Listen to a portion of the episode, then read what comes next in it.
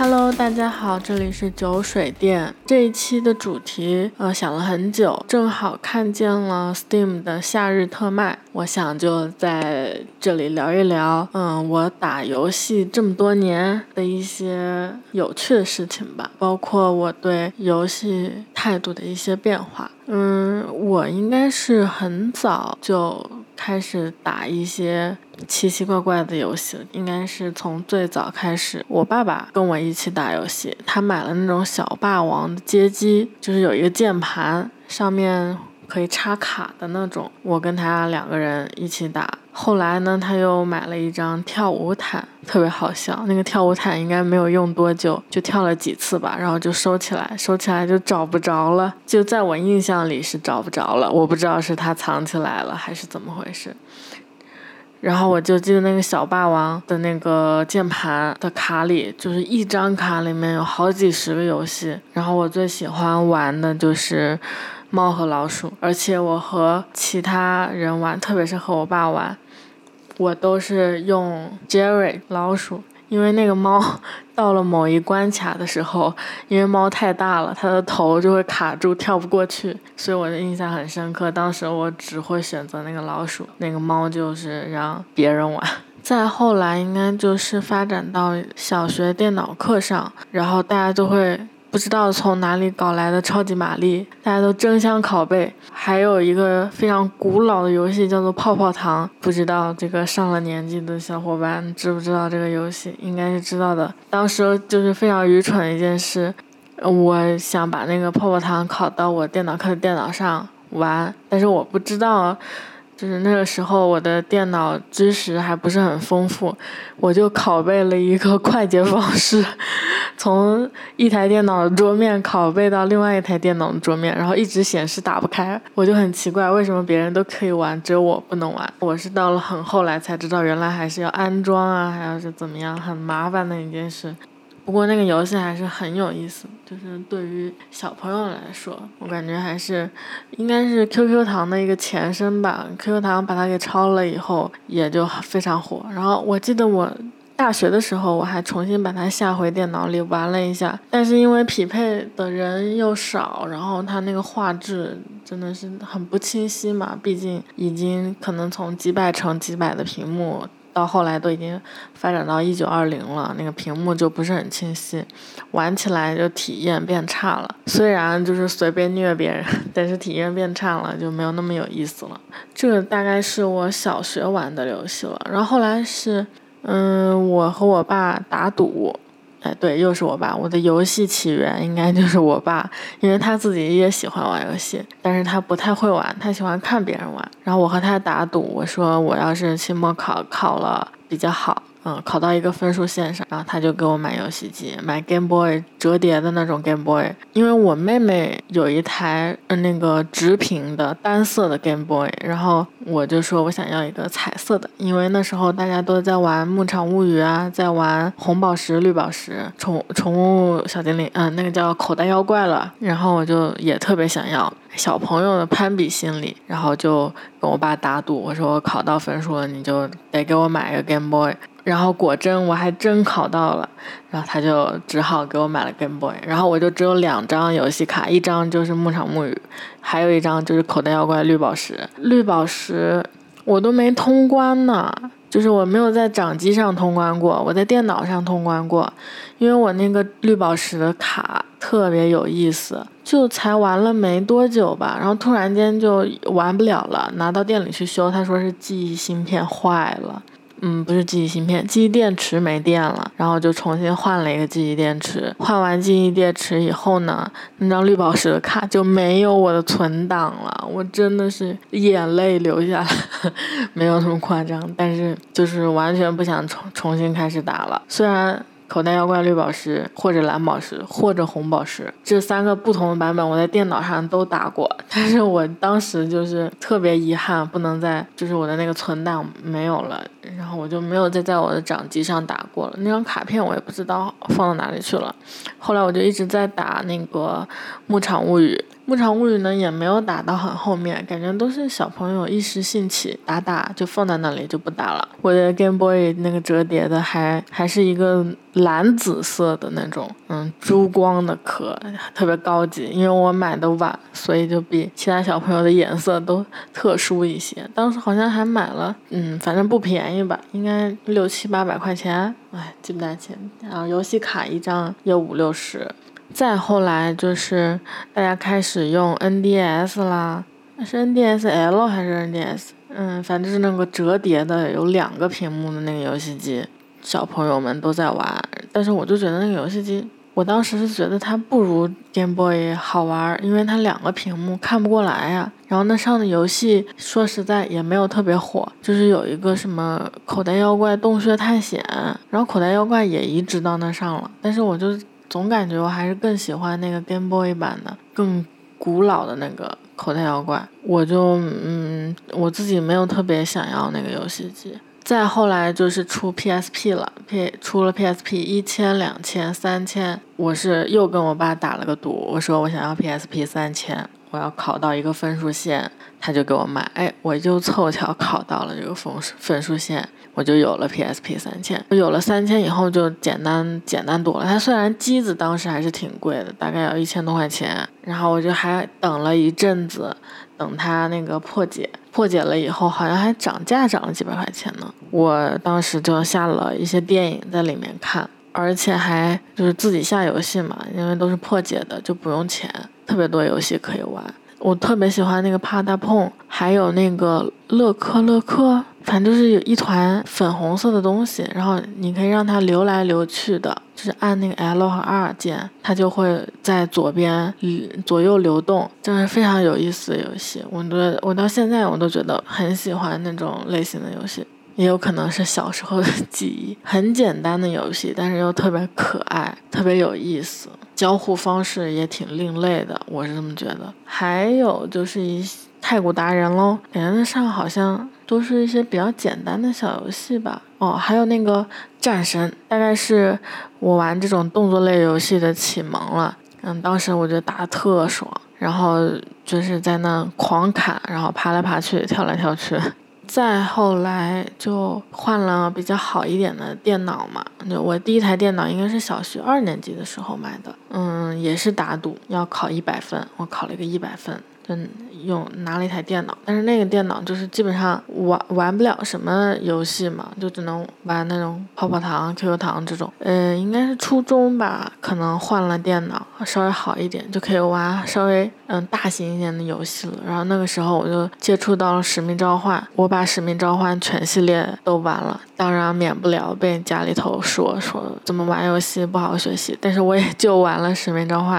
还有轩辕剑，但是我不喜欢轩辕剑这种类型的游戏。第一个是古风，然后第第二个是，然后又是有很强的故事线。使命召唤当时当时是没有那么强的故事线，有一点，但是基本上就是你讲两句你就可以开始打。我比较喜欢这种，就是非常解压，然后 FPS 突突人，上去就是干，换枪冲过去打别人，感觉在学习之余是一种很好的解压方式。这个大概是我 FPS 游戏的一个启蒙。高中好像就不太玩游戏了，因为高中。就在外面学习了嘛，呃，不是在外面，就是学习比较紧张，家里头也不太让打游戏，所以不怎么打游戏，基本上就是看剧多一点。就还是很喜欢 FPS 游戏的，因为我的嗯初高中的初中同桌吧，他就打游戏很很多，他就天天中午不在学校，他就去网吧打游戏，都是 FPS 类的。然后他们几个男同学一起打，还有包括那个 Left 4 Dead 那个叫什么求生之路。嗯，求生之路也算是那个丧尸类的我的启蒙游戏，但同样它也是 FPS。我觉得求生之路应该也是我，嗯，我我回到我我有了 Steam 以后，我好像就买了求生之路四，因为我我印象中它还是个非常有趣的游戏，然后我也可以一个人打，就是跟三个电脑队友一起打，反正蛮有意思的。包括因为我对里面的一些。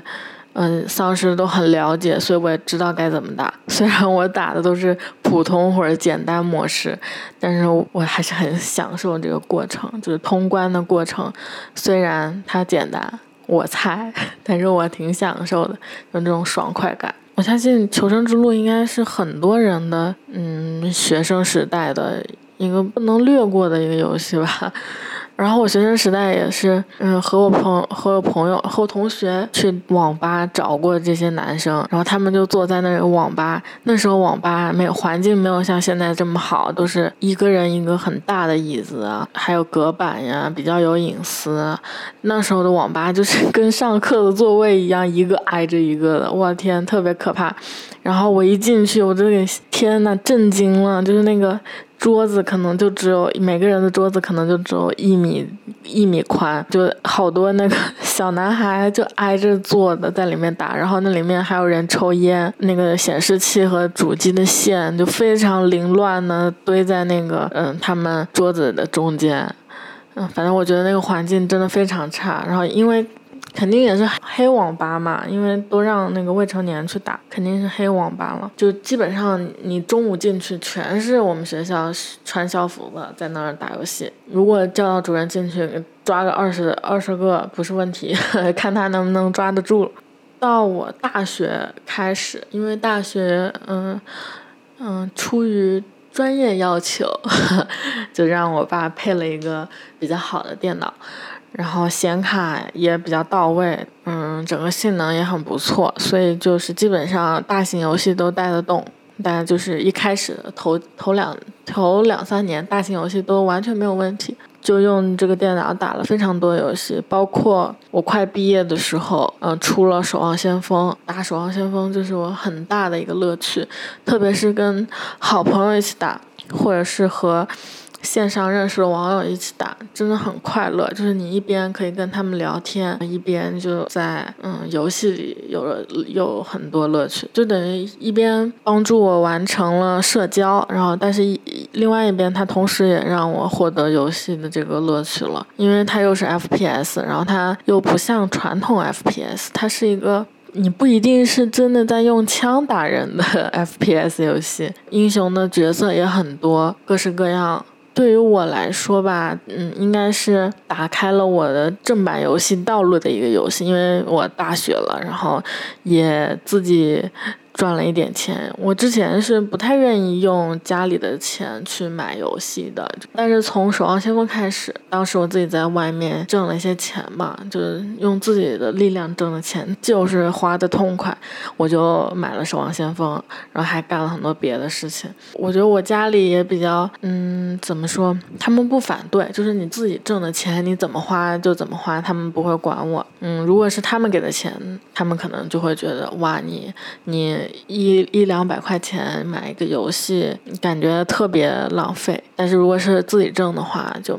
没事儿。《守望先锋》可以说是我正版游戏的开端。然后在那之后，我就差不多拥有了各个平台的账号，包括暴雪、Steam、Orange、EA 的账号。当时那个 EA 账号真的是非常不好用，因为想要玩模拟人生嘛，然后他们那个下载器也不是很好使，反正搞了半天没搞下来。就放弃了，包括现在 E A 的下载器也不是很好使，下载游戏都要搞很半天，不挂一个加速器，可能都嗯一时半会儿搞不下来这个游戏。嗯，应该是最近几年吧，又有了一些新的这个游戏平台，像微软的 XGP 啊，然后 Epic 天天这个免费白送，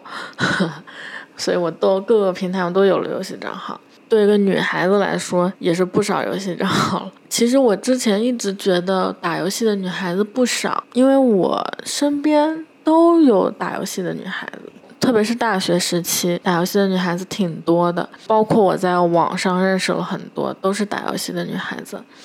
但是我毕业以后工作了呢，又发现打游戏的女孩子真的挺少的。嗯，我不是我就是不说手游啊，因为手手游还是门槛比较低嘛，就是不管是从硬件上来说，还是是从你操作呀，或者是打游戏入门的这个门槛，都是相对比这个电脑上的嗯，游戏要门槛要低。然后我上班以后，我就发现。在 PC 端玩游戏的女孩子真的很少了，嗯，除开了我几个之前打守望先锋的小伙伴还在继续打一些游戏以外，我可能就很难找到一些女生跟我一起打游戏，因为我大学的同学也好，研究生的同学也好，他们都工作了，然后有的人因为工作太忙，他们就很少打游戏，或者是。因为工作太忙，他们回来就累的不想打游戏了，因为他多少还是需要你投入一些精力在里面的嘛。特别是如果你想赢的话，有一些有一些朋友他是就是赢了才会快乐的，但是我就还好，我如果是和好朋友一起打的话，输的我也很快乐，只要只要氛围好就可以。就是从工作以后就发现找到一个好的打游戏的伙伴特别难。然后你看 Steam 上，你想买个游戏，买了以后放在那，可能玩了几个小时，嗯，就不会再想起来打开它了。因为有的时候下班回来真的挺累的，不像上学的时候，嗯，论文写累了你就打一会儿，是放松。感觉下班回来打一会儿游戏，有的时候真的就没有动力，就想坐在那儿看电视，轻松一点，你不需要动脑子。当然了，我觉得还是有一些人继续在打的。我认识的几个网友呢，我也看他们，嗯，还在继续打游戏，嘿，也有坚持下来的。就是如果有好的游戏，他们也会继续打。上班以后，唯一觉得让我比较能投入打的，让我想要下班回来就就想打打的游戏，就是 赛博朋克了。然后包括我还玩了一些别的，就很难有让我能那么投入的游戏了，比较少。而且我发现有一些游戏真的是，如果你失去跟你一起玩的那些朋友，你就会缺少非常多乐趣。像比如说《Human Fall Flat》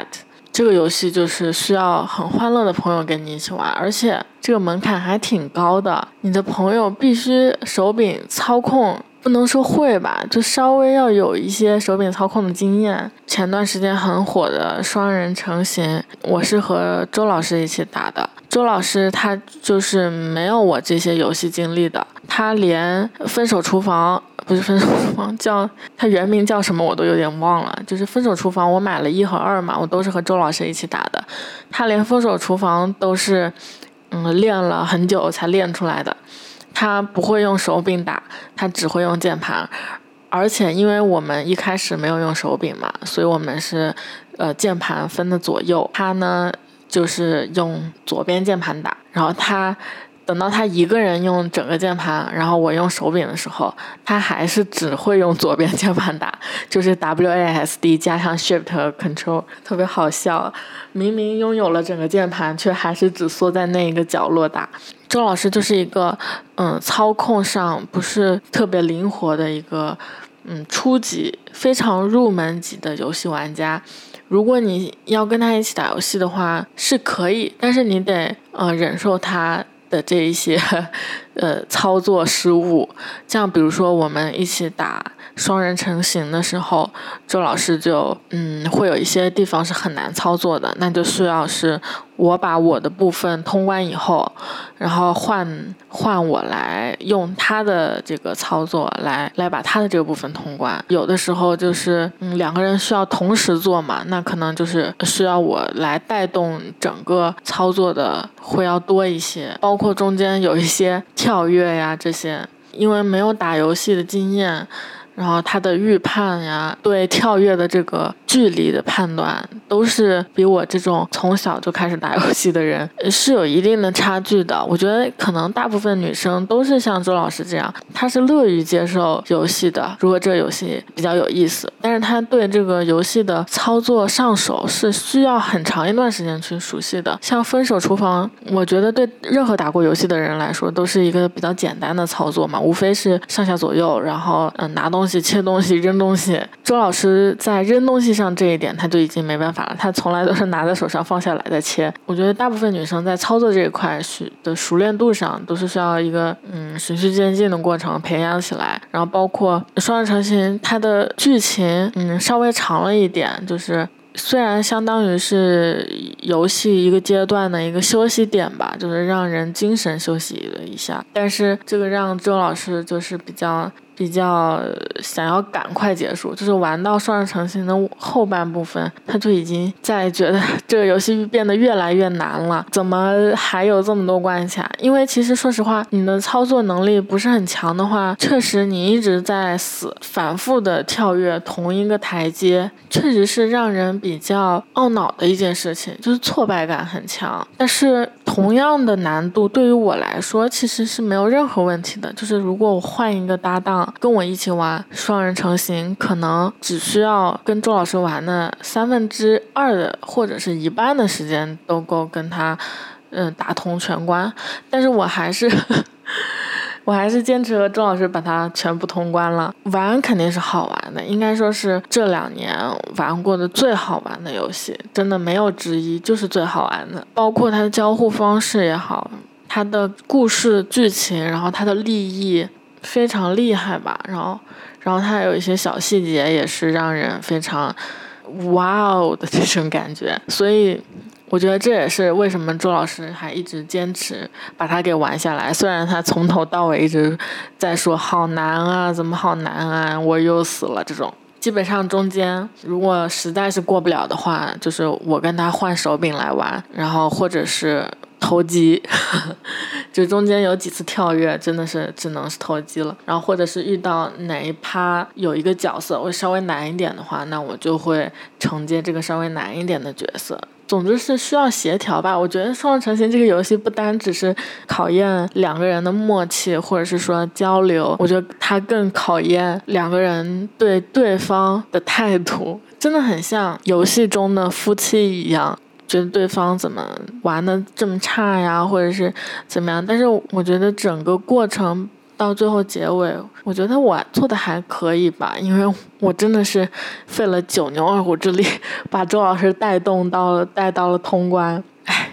吹一波我自己。然后就到了今年，哦，应该是去年圣诞免费的，不是免费，就是只要。很便宜的价格，你就可以买到三个月的 XGP 会员，XGP 就有很多呃轮换的游戏可以玩嘛。我就试了一下这个会员，我就发现，如果你不是学生的话，你根本就玩不完那么多游戏。像比如说 Hades，我就只玩了第一大关吧，后面我都根本通关不了，因为这个超。这个操作就不像双人成型的那种操作，它是更倾向于不能有任何失误。对我来说还是比较难的，因为我玩这种 rough like 的游戏还是很少。Hades 就是我真的很喜欢它的画风，嗯，它的整个界面风格、它的美术、UI、战斗动作真的非常酷，但是我真的非常菜，所以我没有通关。我到。我到我的会员过期都没有通关，然后我还玩了叫空洞骑士吗？是不是？嗯，我试了一下，然后我发现这种探索类的我也不是特别就是喜欢，就相对于有比较丰富剧情的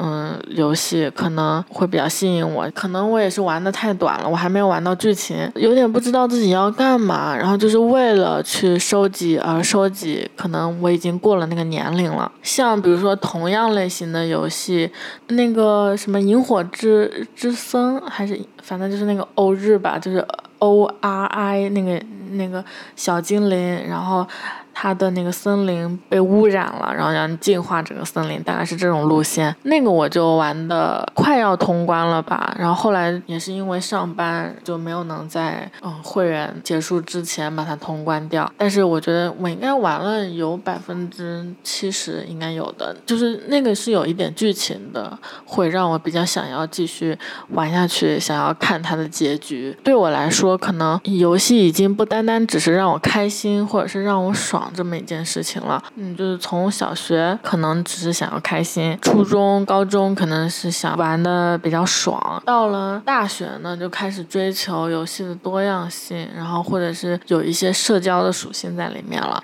到了工作以后，我它就不单只是嗯社交，或者是让你玩的很爽，我还需要一些剧情在里面，就是 要求越来越多，就随着年龄的增长。我希望就是这个游戏能让我学到一点东西，比如说像我之前玩的《极乐迪斯科》，我就觉得它确实是能让你去反思一些你线下所经历的一些社会现状的。像这种游戏，我就会想有想要去玩的动力。嗯，然后包括赛博朋克，它也是赛博朋克里发生的一些故事线，我我会把它映射到现实中。比如说，如果类似的事件发生在现实中，而不是发生在未来，会怎么样？就是感觉需要反思。我觉得反思还是一件比较有意思的事情。包括双人成行，也是一个非常正向的一个反馈吧。它教你怎么去爱人，怎么去珍惜你所爱的人，还有里面一些非常小的细节吧。就是你玩的时候，你能。感觉得到的主创想要在跟你讲述他们对这些事情是有一个怎样的观点，那我觉得这类游戏可能会相相较于单纯的爽的游戏可能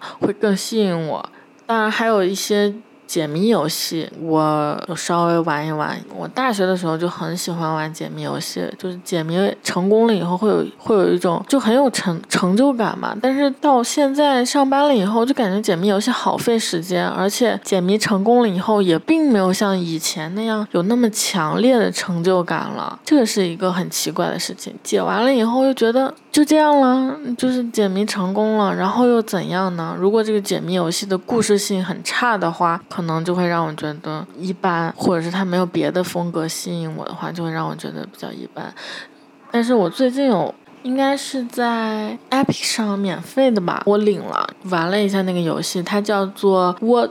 Remains of Edith Finch，好像是叫这个名字吧，真的是其貌不扬的一个游戏，但是玩完了以后，相当相当令我震惊，就是让我。震惊就只能真的用震惊来形容，就是我之前玩游戏从来没有过这种震惊，大多数的震惊都是停留在就是比如说武器的打击效果，或者是剧情的反转这种震惊，但是这个 Edith Finch 这个这个中文叫什么？我有点。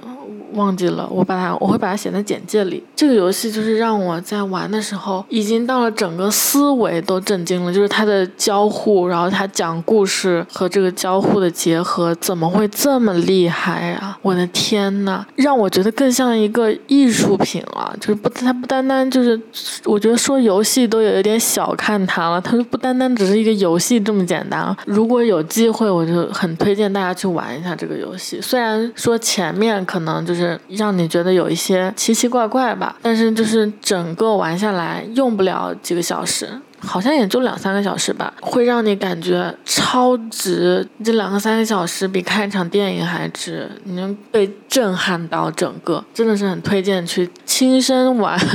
就是不要去看直播，因为你直播可能就是少了一些那个交互上的这个，就是你操作上你不能同时感受它的那个故事的冲击力。你一定要就是一边玩，然后一边听那个主人公在讲述完。整个故事的脉络，你就会感受到，哇塞！我真的不想给你们剧透，因为真的是很棒的。反正大概是从工作了以后，嗯，对游戏的要求也。变多了。如果不是特别吸引我的游戏，就是不管是从交互形式上来说，还是从画面风格，或者是它剧情讲述，或者是从它的好评度上来说，如果没有特别吸引我的话，我可能就不会购买。而且有很多我是信仰充值的游戏，像比如说蝙蝠侠系列的，我就有买了一些，但是可能都没有玩几分钟吧。比如说像阿卡哈姆，我买完以后可能就玩了不到一个小时，到。现在都没有打开过，就是就是一些信仰充值，还有包括那个 Steam 愿望单上也有很多游戏，就是我我都能想到，我把它在大促的时候买了，买完以后就一直躺在我的库里积灰，大概就是会变成这种一种情况。感觉因为上班以后时间变少了，所以你对游戏的这个精选度，因为你毕竟不想你把那么宝贵的一天就剩下那么几个小时是自己的，但我觉得就是如果把它浪费费在了一个不好的游戏上，实在是不值得。所以，如果我买了一个游戏，它让我玩了二十分钟都不知道他在讲什么，或者是他的交互形式真的比我想象的要差的话，我可能就不会继续玩它了。如果它有吸引我的地方，我就会把它留在我的库里；如果它真的就是除了我那个冲动以外，没有任何吸引我的地方，那我就会把它退款了。我至今退款的应该也不超过五个游戏吧，一个是 Gang Beast，就是那个游戏看 UP 主玩特别有意思，然后我和我朋友都买，买完了以后上去。一匹配匹配不到人，根本就这就很扯嘛，只能你和你朋友两个人玩，就非常没有意思了。然后还有退款过一个，哎，因为什么游戏忘记，反正也是 Rough Like 的，它其实也是特别好评，但是感觉这种游戏就是我没法从这个游戏上收获一些什么了，比如说。可能有的朋友喜欢那种收集项的，或者是喜欢这种嗯随机性的，但是我我对这些都不太感冒，所以我就也玩不下去。哦，包括巫师三，我也没有通关，但是我觉得它它的那个剧情做的还是很不错，只是我一直没有通关，因为最重要的原因是它的画风。实在是不吸引我。我本来以为这么有名的一个游戏，我怎么着也也能给它玩下来吧。它毕竟剧情还是非常不错，但是就是因为这个画风，我真的是一点也玩不进去。到中期的时候，然后钱又难挣，哎，好难。然后我就一直搁置了。就是上班以后，感觉对游戏的要求就变严格了。这个大概就是我从小时候到现在玩游戏的一些。一些小小的感悟，如果大家有想要聊一聊游戏啊，有推荐游戏的呀，都可以在评论区留言，我都看的。那我们今天这个游戏主题就到这里结束了，感谢大家的收听。如果你喜欢，请订阅酒水店。